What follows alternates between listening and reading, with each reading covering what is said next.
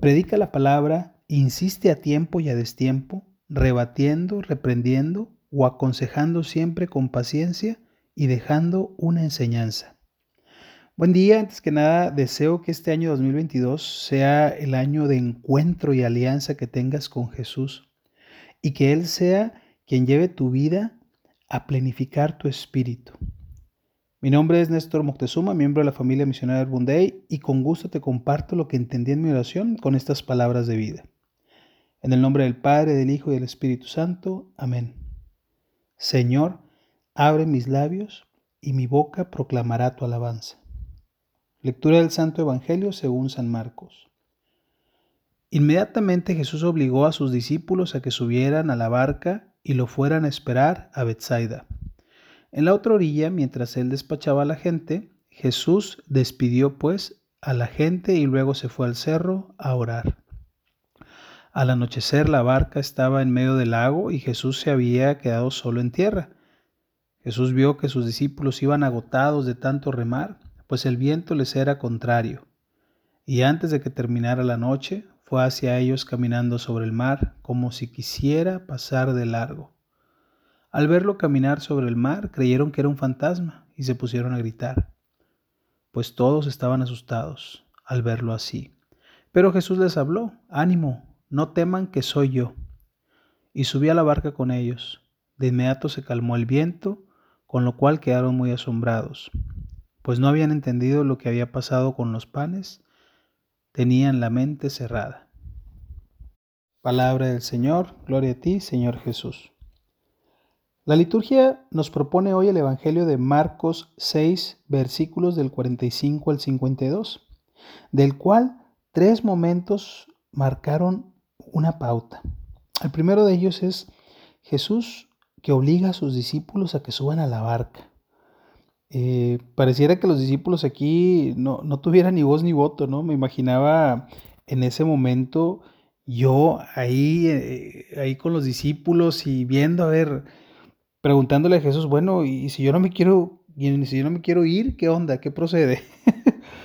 si yo quiero estar contigo, si quiero acompañarte, me aferro a ti. ¿Cuántas veces eh, nos aferramos a las personas, a las cosas, a las décadas, a los tiempos, como si fuera lo único con lo que cuentas, ¿no? Después de los años, cuando volteas atrás, te das cuenta que ya pasó, que nada de lo que te aferraste, que nada de lo que estuviste ahí perdiendo el tiempo, mortificándote, preocupándote, eh, desviviéndote por, sigue, ya pasó. Jesús no busca irrumpir tu libertad. No quiere tener soldaditos de batalla, no quiere a personas que no se cuestionen, que no se pregunten, no quiere a seguidores eh, fanáticos, sino más bien Jesús que no busca irrumpir tu libertad, lo que busca y quiere es liberar tu voluntad, aligerar la voz de lo mundano y sopesar su voz en tu ser. En Proverbios 3 del 5 al 6 dice, confía en el Señor con todo el corazón y no te fíes de tu propia sabiduría. No te fíes de lo que tú crees, de lo que tú sientes, de lo que tú eh, estás viviendo en ese momento, más bien confía en el Señor. Si te dice levántate, no lo dudes. Si te dice aguanta, no te desesperes. Si te dice sígueme, no te detengas. Confía en Jesús que Él aplanará tus caminos.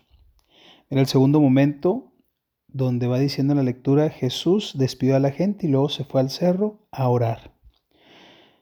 Yo entendía que las decisiones y las acciones eh, de Jesús no venían de un conocimiento sapiencial o, de una convicción personal, ni siquiera de sus valores o principios. Venían de una fidelidad provocada por el diálogo amoroso con Dios. Jesús sabía que de la oración provendría el verdadero interés de la salvación por toda la humanidad. En el libro de Jaime Bonet y Amén el desierto dice, una vida espiritual profunda y seria es la vacuna contra la mundanidad que nos circunda y envuelve a todos. Cuando yo leía estas palabras, pero es que una vida espiritual no a la ligera, no hago como que, como que estoy, hago como que oro o como que ahí este, me estoy incorporando, no, una vida profunda y seria, es decir, eh, con esta decisión de decir, va, lo quiero hacer. Es la respuesta, es la vacuna que estamos necesitando hoy por hoy a nivel mundial. No solamente en Latinoamérica, en nuestro país o inclusive en cada una de nuestras ciudades, sino a nivel mundial. Necesitamos un espíritu fuerte, un espíritu fortalecido por el amor de Dios que busca liberar, que busca entrelazar corazones, que busca la vida eterna aquí en este mundo. Para muchos el inicio del año es de eh, volcarse para alcanzar nuevos propósitos, que, dentro de todos ellos pues podamos integrar eh, o avivar esta nueva vida espiritual, agrandar su masa muscular con largos ratos de silencio y disminuir su grasa corporal con menos distractores en nuestra vida. Y así podamos adquirir la condición espiritual que necesitamos para iniciar o proseguir intentando ser otro Jesús, otro Cristo. Y en el tercer momento que propone la Escritura dice, Jesús les habló y les dijo, ánimo, no teman que soy yo. Que este año que inicia, donde quizás experimentes indiferencia o grandes deseos, incertidumbre o certeza en lo que quieres, siempre confíes en Jesús.